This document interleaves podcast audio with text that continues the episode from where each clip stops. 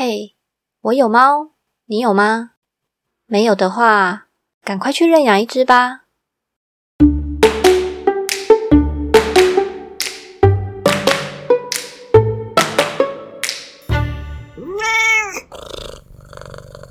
Hello，大家好，我是小班，欢迎收听《我有猫，你有吗》。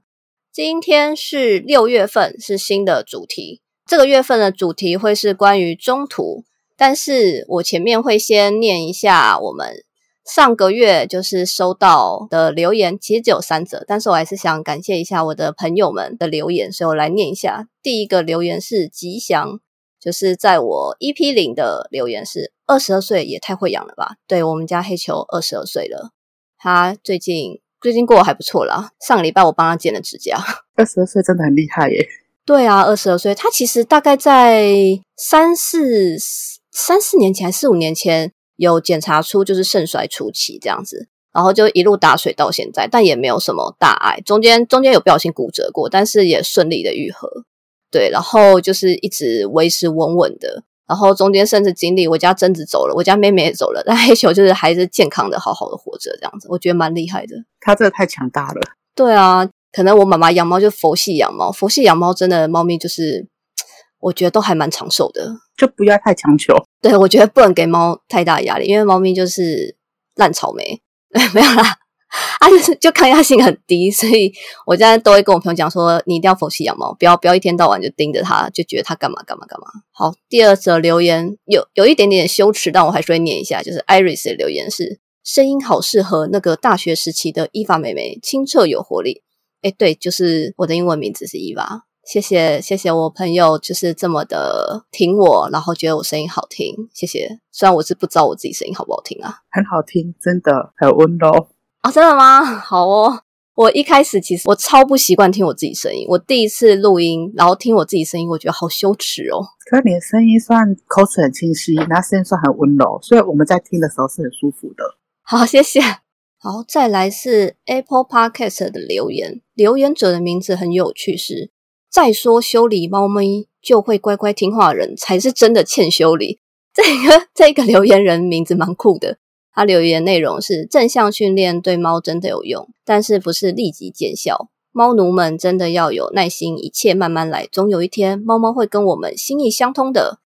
没错，我觉得大家真的是在训练猫咪的时候要要有耐心，就是它真的不是一两天一触即成的。尤其是他可能原本已经习惯你现在模式，然后你发现哎，其实你应该更改成别的模式的时候，这种重新训练可能又需要更多时间。嗯，应该是说那。他的生活会，他会觉得说已经这样子，为什么要改？要给他很多的时间，尤其是猫咪搬家的话，那个压力会更大。没错，好，就大家其实刚刚会一直听到有人在跟我对话。这位就是我们今天要访问的中途金贝贝。Hello，贝贝。Hello，大家好，小班好，各位听众大家好，我叫金贝贝。贝贝是我在我们是宠物展认识的吗？还是更久之前？更久之前，FB 认识的猫友，对，但是我忘记为什么会认识了。其实我也忘记了，可是我们比较有交集是某场宠物展，对，应该是，然后也认识了好几年，八九年了。对啊，我这次要找贝贝的时候啊，我就问他说：“哎，你可以来上我中途的访问吗？”然后贝贝第一时间拒绝我，因为他说他现在已经没有在做中途，因为应该说他现在没有在收新的猫。所以他现在其实是中途，终是终结的那个终，就是把他目前猫屋里的猫照顾好，然后看看能不能找认养人送养这样子，就是没有再另外接新的猫。但是我还是想要了解，说像贝贝你这样的中途，平常到底都是怎么样过的？都是怎样过的？呃，应该说。我们先问说，到底什么东西是中途？因为我觉得不是每一个养猫的人都知道中途是什么。就是大家嘴巴上常常说的中途啊、爱妈啊，到底是什么？嗯，大多数我们的中途的定义是指说，我们有救援了一只猫，把它照顾好，然后再照顾好、整理好，然后身体状况都是 OK 的情况下，再帮它重新找一个新的家庭。嗯，这个样子的话，就变说我们是真正的中途。然后中间的费用的话，就要看说是救援人的承担，还是说我们自己去处理。然后认养人的部分就看他们的心意。然后大多数的费用，其实大多数都是我们中途来承担比较多的。对啊，就我了解，其实大部分好像都是中途自己会承担。嗯，因为很多人其实是路边看到，他们会抛文，然后可是他们有些人真的是能力有限。或是他其实没有养过猫，或是他没有养猫，但是他在路边或是什么情况下看到需要救援的动物，不管是猫狗，那可能除了大家一开始会想到说，哎，我送去收容所以外，其实就会联络中途这样子，或者说是 F B 就是 po 文，至少至少在那网络平台 po 文，例如 F B 或 B B T，那至少让大家有看到，大家会去转 po，那看有没有人可以去救这样子，嗯，可以接手照顾，对，接手照顾，那。贝贝，你做中途做多久了？其实我不知道哎。嗯，大概哎超过六七年嘞。那你怎么会开始做中途啊？嗯，其实那时候这就是嗯太闲，然后家里有养猫，然后就想说嗯那那有那个时间的情况下，嗯你有养猫，那也是会加猫友。那猫友的话就是会去抛那些分享文。哦，对啊，对，那那你那时候就会想说啊，他有时间，那我们就来帮忙照顾嘛，就开始。一只、两只、三只，那就接着一直来了。哦，好像真的会这样哎。对，他们会自己无嗯，一直繁衍出来。对，无性生殖，一只、两只，蹦蹦蹦蹦出来。对，后来有一阵子就开始都是在接奶猫，然后奶猫的情况下，除了会有民众救援的收容所出来的，当然你也会看到就是那种母带子。哦，它可能怀孕到你们这边，然后它生下来这样。对，或者说是在收容所你再丢，就是母猫进去就生了。然后当然了，你母袋子出来，有时候母猫真的很乖，可是母猫真的很难送。我们大多数母猫就都会自己养，都会一直养下来。所以我们有一阵子就家里很多母猫就是这样子。等下，你们目前手上有几只猫？我手上现在三，还有三十二只，包括自己养的吗？包括自己养的，没有就全全部，全部都算自己养了，是不是？都都算自己养的啦，现在都已经自己养的了啦。那你会有要再送养吗？有机会当然会再送，可是其实我现在手上剩下的，嗯，有眼睛瞎的，有断腿的，然后会打喷嚏的，所以这种状况下又是成猫，其实送养的几率真的会比较，嗯，实际实际面上来看是真的比较难送养。对，然后。我的想法就是，在我还可以接受的范围内，我们就努力把它养大就好了，就养到它离开这样子。哎呀，那你目前手上年纪最大多大？年纪最大的，因为有些救援回来，医生也只能评估，对，十几岁应该有。可是十到哪里，医生也看牙齿，是说有十岁了，不用再问了。然后我自己的第一只猫，大才在这里的是十三岁。哦，它是你的人生中养的第一只猫咪吗？嗯，算是去认养的第一只猫，就那时候就。波浪上面有朋友养猫，嗯，我们看一看，那也是波浪上的朋友就介绍中途，然后我们就去认养的。哦，好怀念普朗哦，真的啊，现在突突然怀念一下，对，人都不见了而已啊，因为所有的第一只猫就还在。哦，它叫什么？梅子啊，就下的糖尿病那一只。哦，原来是它。对啊，然后后来有接了阿 Q。嗯，那我想问你，一开始在做中途的时候，你是？做什么工作？我们家有一个工作叫废五金回收，就人家说的收废铁哦。因为这个行业算比较冷门，所以我不晓得有些听众知不知道。那因为那个工作就是比较自由性，所以我才说我时间太多。因为我们没工作的时候都在家里啊，就是想说啊，就在家里的时间比较长的情况下，就可以帮忙照顾猫啊。哦，原来是这样。那像这样中途啊，因为你刚刚有讲说，其实大部分费用基本上都会是中途吸收。那你们怎么去平衡这个费用啊？听到猫叫，怎么去平衡这个费用？其实我们就只能说，那时候该有的存款就大概都花光了啊。我能想象，对。然后那时候就是野喵中途咖啡，因为那那阵子都有接奶妈嘛，然后会委托野喵中途咖啡帮忙送养，然后他们就预就说，那你看要不要做点东西出来卖啊？然后我们就开始才开始做猫草包啊、猫爪皂这些东西。然后在 FB 开始再翻手，拿去筹措这种中途的费用。我记得最一开始是猫掌皂，对，是肥皂，因为我们以前就自己会在做肥皂啊，后来才做猫草包，然后再做有做垫子啊，拿一些小东西这样子。嗯，然后会有一些你们后来就是有进货一些猫咪的相关的东西，什么逗猫棒，或是反正你想得到的一些猫咪小东西都有卖。对啊，就等于是家里的猫多，他们会当验货员。验货验货完之后，我们就觉得，哎，猫咪喜欢，我们就会进来这样子做贩售，那就想办法赚钱养它们。因为猫砂、饲料、罐头，然后我们先不算医疗，就这些就是最基本的。嗯，再来就玩具类，猫抓板那些的，都是需要准备的。对，我觉得猫抓板是大家常常会忘记的东西，因为其实它的耗量也蛮大的。对，可是因为你还是要给一个东西给他们抓，不然的话就是就会是沙发了。你的沙发床垫又是沙发，对，又是沙发，对，沙发真可怜哎。对，所以其实多准备一些猫抓板，或者多准备一些纸箱，真的是没错的。嗯，那像你啊，自己在这样算，大部分会是救援的吗？还是其实是会接手？或是从收容所那边接出来，就是大部分的猫咪是怎么来的？大部分的还是会以收容所出来比较多，因为收容所真的太太慢。对，而且很多民众真的路边看到就丢进去就丢进去，尤其是幼猫或奶猫那一种，因为不会养啊，不会养，那再就是伤猫病猫，然后伤猫病猫就是我们真的就是看不下去，真的在家一直剖，我们才打电话去问说是不是有人带了，真的没有人带，我们才会就是。心一横就去带出来吧。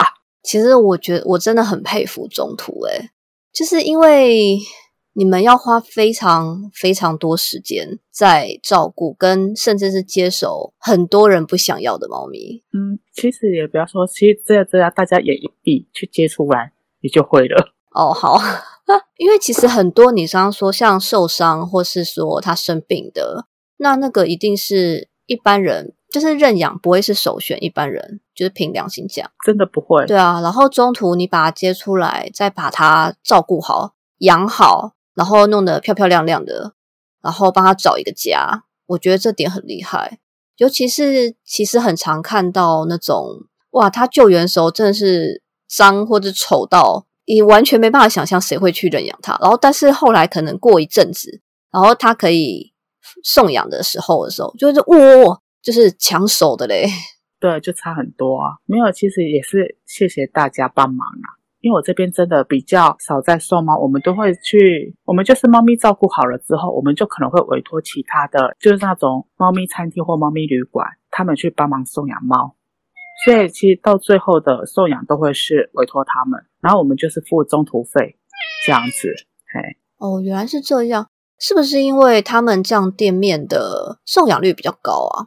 嗯，大家要去看猫比较方便性，所以我都说很谢谢他们的帮忙。对啊，我觉得做中途的啊，就我所知啊，我觉得大家都是在一个想帮助猫咪的立场上去做这件事情。没有错，我所认识的真的大家都是这样子，所以大家都好好，大家都很帮忙。你有曾曾经听说过很很糟的中途吗？这样可以讲吗？这可以讲吗？当然是有啊。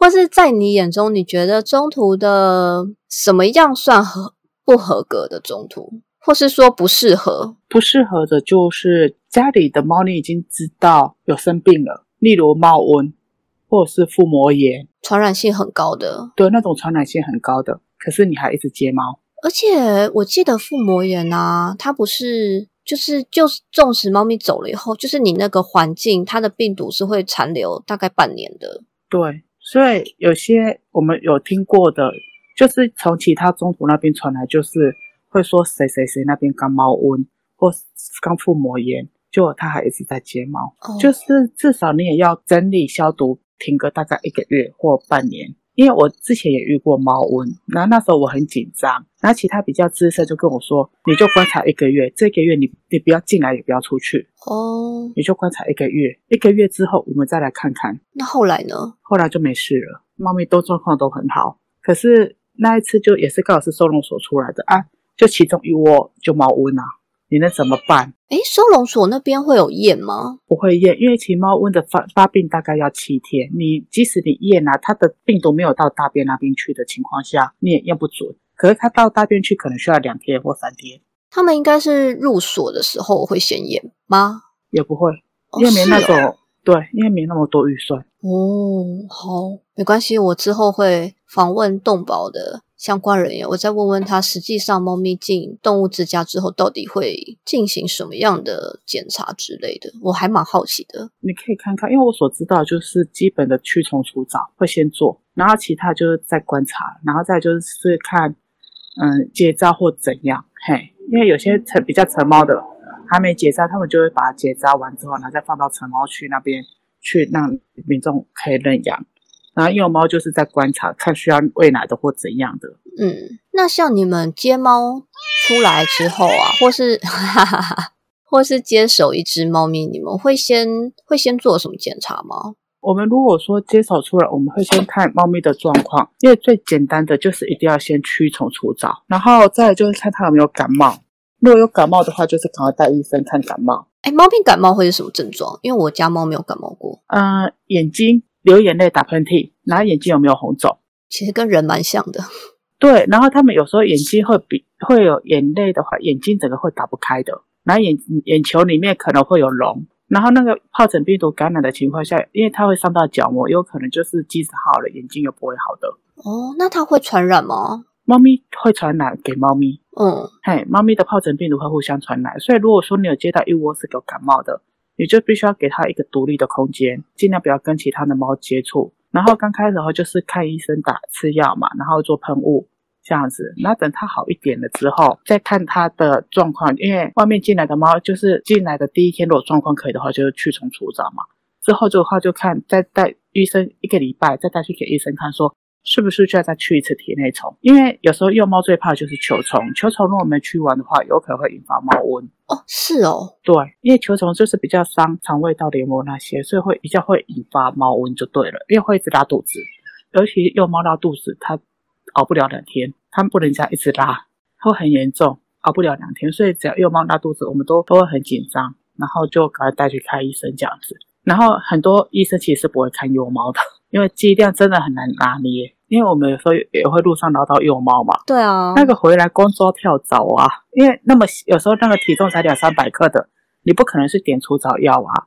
然后会有一个找不到用喷的，一般可以用滴剂的情况下，至少。都建议要到两公斤以上再滴哦，这样子哦。他们会有一个叫喷的，可是用喷的，其实跳蚤只是跳出它的身体。有比较资深的就说用热水洗，用泡就得用热水泡，然后跳蚤跑到头上，然后开始一直一直抓。哇，好辛苦哦！天哪，就你就觉得说啊，洗完它们猫咪就漂亮了啊，对，就干净漂亮了，然后再就照顾好，就想哎，它可以有一个家了。我们的想法都会是这样子而已。嗯。你会照顾到大概什么样的状况，或者多大的时候会转手给其他的中途咖啡厅之类的？嗯，原则上如果是那一阵子的话，如果是幼猫的话，大概就是照顾到两个两个月会吃了，然后也打完第一剂预防针了。嗯，嘿，那时候的话是送到野喵中途咖啡，他们会帮我送养。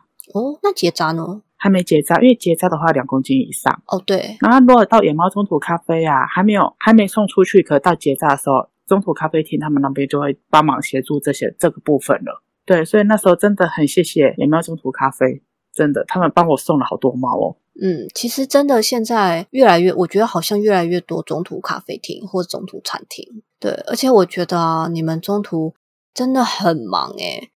像我原本有要采访另外一个猫咪咖啡厅，它的奶猫临时拉肚子。然后另外再一个是他接了一只奶猫，所以就是觉得哦天哪，大家最近是奶猫潮吗？还是怎么了？还是水水逆怎样？没有现在这个时间点是奶猫潮哦。这个时间是哦，这个时间是因为刚好春天过后了，所以很多而且很多民众在路上就都可以看到奶猫，然后收容所也是被一窝一窝的丢。嗯，一年只有这个时间是奶猫潮吗？嗯，原则上大多数都会是两次。嗯，那另外一次会在什么时候？大概在四个月后。这么近哦，应该要这样说，春天这一波的会比较强，然后会比较多。可是再来的话，你就会发现到其实陆陆续续都会一直有幼猫出奶猫出来，只是就没有春天的这一波那么的夸张而已。所以我们都觉得春天的这一波是怎么回事？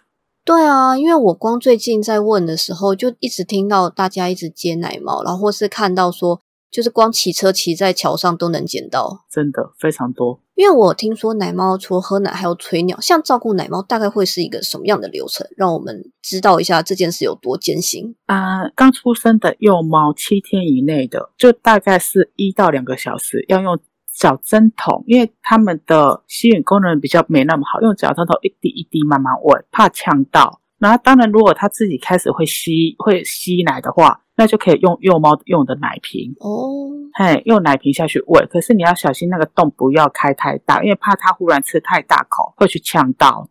因为幼猫在喂奶最怕的就是呛到。然后喂完奶了之后，就是用湿的卫生纸或湿的湿纸巾沾一点温水去擦它的屁股、吹尿跟吹大便。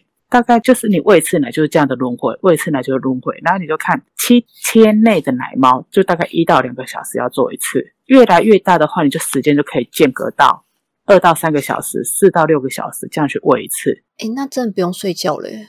所以说，如果你真的是在路上发现幼猫、奶猫那种还没开眼睛的，或还是需要喝奶的那种年纪的，你们就可以观察一下下，有可能猫妈妈只是去找食物。然后幼猫在路边，而不是说妈妈不要它了，就观察一下猫妈妈有没有回来，再考虑要不要把它捞起来，而不是看到就马上带走，因为这样可能猫妈妈回来，我的小孩呢怎么不见了？当然，如果你有能力的情况下，你看到幼猫在那边，也有发现猫妈妈，那你有能力的话，你也可以把就是去借诱捕笼哦，你说母带子一起诱捕，对，捞走，然后就是帮它好好的坐月子这样子。然后坐完月子的话，就看猫妈妈要不要结扎带爬回去，或者说是让它找个家。然后奶猫也是就帮他们找个家。然后如果真的不行了，就是看到的话，就帮妈妈妈买个罐头给它吃，或买个饲料给它吃。那猫妈妈至少有营养比较足够，可以把小猫给养大，而不是说一看到奶猫就直接先捞。对，就马上就把它捞走了。那猫妈妈回来也找不到猫，观察个一两个小时，看看猫妈妈有没有回来。哦。是不是因为？因为我听说，其实如果你直接去摸或什么的话，因为猫咪对味道很敏感，所以有的猫妈妈甚至会觉得，哦，它沾染上人类味道，它就不要这只猫了。对，会的。所以我们都说，如果你这也要摸幼猫，你这看到你触着给嘞，那就请你想办法戴个手套，要不然你就要负责了。对啊，不要乱摸，真的不要乱摸。你这个真的可就戴个手套这样子，找个手扒鸡的那种透明手套。哦，反正基本上就不要直接接触，对，尽量不要接触，因为猫咪的嗅觉真的很敏感。嗯，因为我蛮好奇，就是在送养猫咪的情况下，有没有遇过让你印象深刻，不管好跟坏，其实都可以。嗯，这个是也是一样，有点久了，那也是就是野喵那时候，那其中一个老板娘。她就说，嗯，有一个认养人，因为我们他们也都先写问卷嘛，她觉得人很好，可是就是怪怪的，然后就给我一个地址，那我去跟对方约说家访，我们会先家访过后之后，然后再决定猫咪要不要送。它是在台北市，然后在火车站附近而已，可能那个地址里面全进去全部都是那种出租套房，然后他就说猫咪要养在那里，套房里感觉上就是感觉上没有住人的感觉哦，真的哦。对，你就觉得他好像就是临时租来，就好像要给你家访一下。对对对，然后因为我们家访就是要求就是你窗户要有防护措施嘛，至少不要让猫可以自己打开就马上跑出去或怎样的。嗯，你就很明显就是这个地方有住人，可他不是天天回来住的那种感觉，因为有放一些衣服那种的。哦，所以后来也没有送养吧？也没有送养，不会，因为那个环境就是猫一打开。就出去你也找不到了，嗯，因为我们虽然我们不排斥说租给套房的，可是基本的防护措施和我们那种感觉，也就觉得说这个是来应付的，他应该不是住这里，而且他的问卷上面写着说他是他家在桃园，哈，对，可他说因为他上班在台北。所以他在台北这边有租一间房间，这样子会有点不知道他到底主要生活在哪一边呢？对，你会觉得说这个地方是他以后会一直养猫的，还是他只真的只是现在就来应付你一下的？嗯，有一点担心。那你就觉得真的好很奇怪，就对了，就是很多疑虑啦。对，就是会有很多疑虑的，所以我们就都还是会就觉得怪怪的，我们都还是会去看。然后刚刚讲到就是。家里照顾，我觉得大家真的要做好窗户防护。诶其实最重要的就是窗户防护。你只要窗那个铁窗，你至少网片放一下，其实真的花不了多少钱，总比你去找猫好。那个找真的半夜找猫，我们也去帮忙找过，那个真的很辛苦，而且不一定找得回来。如果你楼层比较高，是直接摔下去，真的会直接摔下去。猫咪没有九条命，它摔下去还是会死的，真的没有。而且除了像那种传统铁窗，其实纱窗也很危险。纱窗不能算防护。对啊，纱窗不算防护。跟大家讲，纱窗这个东西不是防护。对，纱窗不是防护，纱窗只是防蚊虫。而且猫咪的指甲多抓个两下，那个纱窗的洞都超超级大的。那像纱纱有纱窗的话，你会怎么建议大家做防护？啊，你就是买网片，格子网片，然后因为那个长尾夹，对，然后你就夹在那个夹在窗户的窗框旁边，去就可以了。对，就真的是固定，所以那种网片其实真的这样夹起来，真的一点都不困难。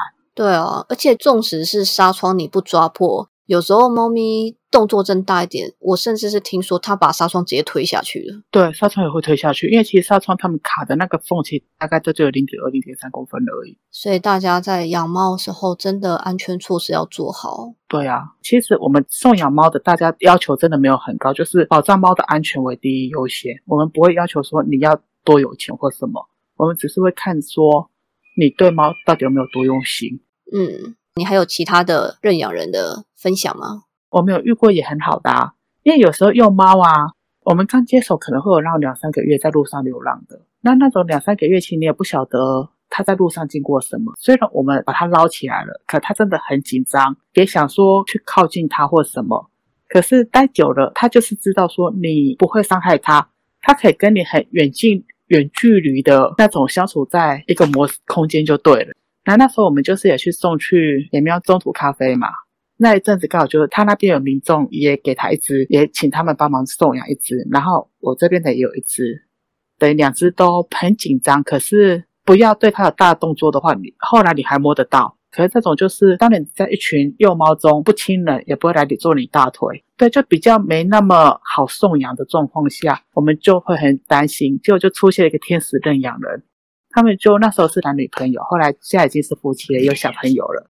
他就说，那两只他都一起带走。我跟他候听到，我都说我马上打包给你。你有问他为什么吗？他们两个都很年轻，真的都很年轻。可是他们的想法非常，他说不熟没关系，就是在他们在家里就好了，就在家里，然后看得到，然后摸不到没关系。他们很佛系耶，对，真的超佛系的。然后两只猫也照顾得很好。那两那那两只猫现在在他们家是超级小三哇，真的是超级小三，很黏爸爸也很黏妈妈，真的，所以我们都说超好的，那真的是超棒的认养人。对啊，会会特别，因为其实大部分啊去。就是想要去认养猫咪的人啊，都会如果猫咪主动接近你，就是真的是比较讨喜。对他们都会希望，就是说猫可以抱，然后会叫着就来的那一种。大多都都会要，就会问说有没有这样，或者说是指定花色是很多人都会的，还有人都会问说有没有什么品种猫。哎，这种可以揍他吗？不是啦，我们都直接跟他说，嗯，这个哈，即使有的话也轮不到你啦。哇，这么直接？对，我们都直接跟他说，这种真的可遇不可求，那即使有的话也轮不到你，这是真的。嗯，那还有吗？对，还有一个认养人，他算是我们就是看到收容所的 po 文，然后 po 文就是有一只猫，然后就是我们不晓得年纪怎样，收容所一定就只有一个照片嘛，我们真的不晓得年纪怎样或者状况怎样，然后就有一个猫有看到我们的转 po，那因为那时候我就说我可以去帮忙带出来，因为那个认养人那时候他是住在中部，然后那只猫是在宜兰，我是在台北，我们从台北去宜兰带猫，然后先住院。因为那只猫那时候的状况并不是很好，所以我们是先在台北做一些基本的医疗之后，然后我们在网络上再征车手送到中部去给他的。后来那个认养人他移民到澳洲，如果我没记错的话，他把猫也带走了。哦，很棒哎真的超棒的，因为那只猫那时候真的年纪很大很大。因为他说带去澳洲的猫只能有六只，就是有那额度哦。是哦，我不知道有额度。对，有额度，所以他总他总共带了六只猫过去。哦其实也是蛮多的。就这样子，那我就说真的很谢谢他，因为那只猫其实真说实在的，我们也只是帮忙分享文，只是我就想说，那至少我可以当个车手去伊朗把它接出来。结果他其实真的是照顾它到终身，真的很谢谢他。哇，其实真的是人间处处还是有温情的啦。对啊，就说都我都是遇到好人，我真的觉得这都是好人，真的。那最后我想问你，身为中途，你会最想跟大家说什么？最想跟大家说什么？对啊，不要丢弃猫咪，不要。嗯，说实在，我们救一只猫，我们真的日子不会改变什么。可是那一只猫会因为你而改变它的一生。然后你真的养了一只猫，真的没有什么困难是过不去的。不要说随意的就想要放弃认养，或者是把它丢路边。嗯，就养了就一辈子，可不可以不要就随意抛弃好吗？对我们真的最怕就是你不养，然后门一打开就让它跑出去。其实家猫在外面真的是没有谋生能力。对啊，我之前。就是跟我朋友在讨论，我们家的猫咪如果哪天跑出去了，那个哪一只应该会最容易获救，因为它长最可爱之类。然后另外一只可能比较凶，它会比较难获救。就其实家猫真的，因为它在家就是过着一个饭来张口的生活，它可能已经没有那种狩猎的能力了。对，而且它们出去外面，因为外面车多紧张，它没有接触过那种，他一定都是躲着不敢出来觅食的。然后如果它又本身又是有疾病的话，对他们去当街猫真的没有那么好好过活了，可能一下子其实就离开了。大家不要想说猫出去就会自己抓老鼠，不会，他们可能连老鼠是什么都都不知道。哎，对，你知道我家前阵子啊跑出一只小老鼠，我不知道从哪跑进来的。然后我那时候就看着妹妹在猫砂盆外面坐在，因为她其实平常很少在，很少坐在猫砂盆前面。我那时候就看她坐在猫砂盆前面，然后手有点往里面这样拨两下，然后我想说她到底在干嘛？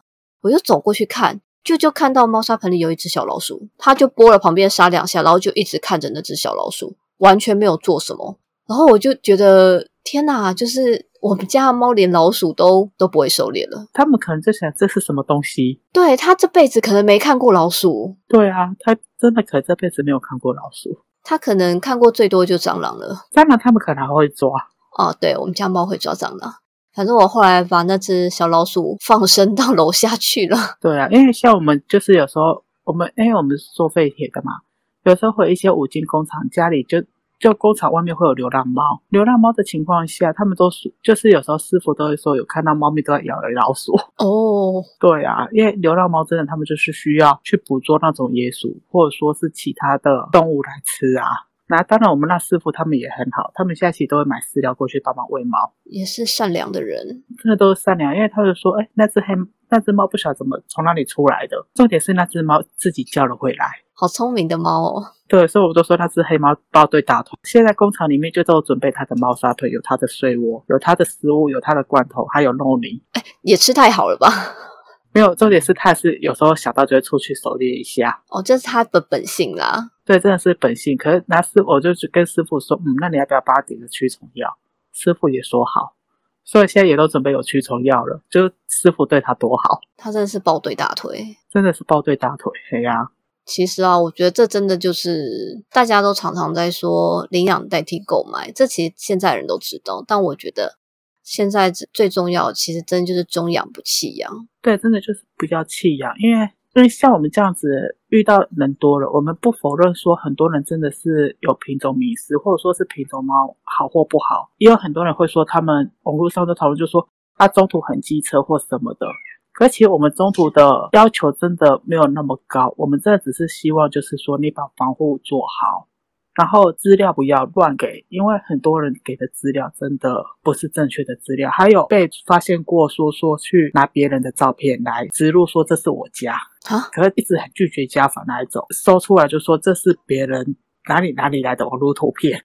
啊，他可能不晓得 Google 的那个图片搜寻很强大吧？对，以图搜图功能蛮好的。对，那就被发现，你知不知道？那我们有时候中途会要求那么多，所以现在很多人其实猫回去就后面就完全，我们只是跟你要个图片，就完全都没消没息的。甚至也有虐猫的。对我们而言，我们花了很多心力去照顾好的猫，我们真的交到你手上，我们不求它大富大贵，我们只求它就是有个吃就好，有个吃，有个住，有个睡，而不是就你这样把它当玩具。要养就养，不要就丢了，这样子。对啊，因为我觉得中途做这件事情，就是为了给这个猫咪更好的猫生，而不是把它推入另一个火坑。真的，我们的小宝这就是这样子。你要不要猜看看我的我家记录最高到多少？我猜吗？嘿，五十只好了，差一点点哦，真假的？那时候大大小小到快六十只。Oh my god！你一天会不会有二十个小时在清猫砂？嗯，是不会了。可是你就随时都要去看有没有大便，然后每天都乱七八糟就对。因为那时候就是大大小小，有还有奶猫，还有成猫这样子，然后有母带子。哇！所以其实现在这样子就觉得说，嗯，比以前少很多了。哦，真的也少了快一半呢。哇，觉得作为中途真的很辛苦哎反正就接了，我们就是负责任。因为像我给猫咪可以的，就是也是就是。有的吃，有的住，然后有猫砂，有冷气，然后夏天有暖。我也没办法说给他们真的很多。你要说都吃主食罐嘛，也都没有。可是就是能力上可以的情况下，就是我罐头都会开。对啊，我每次看你宠物展都在抢罐头，因为我罐头一天就是一百六十克的，一天大概要一箱，所以我们就都会去一直都有看到宠物展有特价的罐头，都会赶快去买，然后有特价的饲料赶快去买。其实宠物展我自己都买很多，对，每次看你出去，你就大家看到你都会念你说不要再买东西了，到底要买多少东西？因为真的就是有那个需求，因为就觉得说，哎，他们会用，然后就该准备的都还是要准备啊。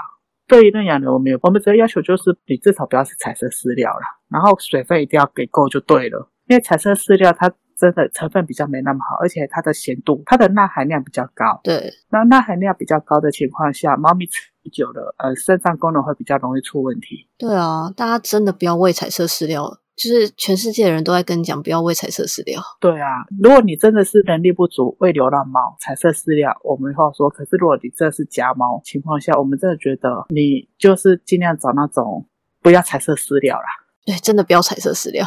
如果能力够的话，就是罐头一天至少有一餐这样子，就一餐吃食一次一餐饲料这样子。就补充水分。对，主要是补充水分，因为猫咪怕的就是肾肾衰。对哦，最后就是刚刚跟大家有讲到宠物展的事情，我们七月台北有一场宠物展，贝贝也会参加哦。对，我也有哦。因为他现在没有在送猫，但是大家如果想要帮助中途想要喂猫咪尽一份心力，也可以跟贝贝购买一些猫咪的小东西哦。我很推荐一个，你们现在应该还有吧，就是猫砂铲，大型的那个，对，铁铲的那一个。那真的超级好用的，就是铲一铲个几下就把猫砂都铲完了。那种小我现在拿回小猫砂铲，我都觉得我是要铲到民国几年。尤其我们家是多猫家庭，那个铲猫砂大的猫砂铲真的很好用。对，而且是超用矿砂，超好用的。嗯，而且它很耐用，因为它是金属材质，我记得是铝合金还是什么，反正是金属材质的，所以它很坚固。就是如果矿砂有什么就很硬，它都可以把它敲下来。对，就很大坨的尿块，你都不用担心，啊，突然变购物频道，呃，就想推荐一下。因为真的超好用。没错，就其实贝贝那边还有很多，真的就是很多很多猫咪的东西哦。然后还有那个鸡肉冻干，我也觉得很棒。我只要一打开，我们家猫就会跑过来吃，而且它超大块，就是大概鸡排，对，就是真的是鸡排般大小的鸡肉冻干。然后价钱上我忘记多少钱，但不重要，反正价钱上的 CP 值真的很高。大家就是七月总物展可以去贝贝摊位逛逛，相关资讯我们都会放在节目资讯栏里，不用担心会错过。嗯，好，谢谢。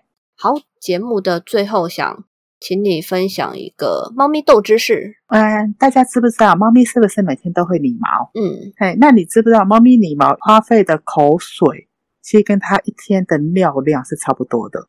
哦，这知识哇，挺特别的，超多的耶。对呀、没想到吼。对啊，那个有点惊讶诶。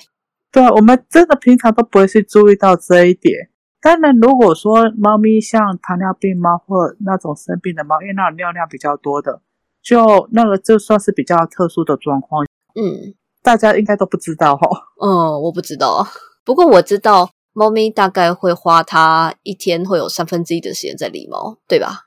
差不多，真的，它们除了睡就是在理毛，再来的话就准备搞破坏。啊，准备做一些生活小乐趣的事情。是的，好的，谢谢贝贝今天跟我们分享的中途的一些心路历程。不会啊，是谢谢小班，还有谢谢各位大家。我们所有的相关资讯都会放在节目资讯栏里，大家记得点去看哦。就这样，拜拜，好，拜拜。拜拜。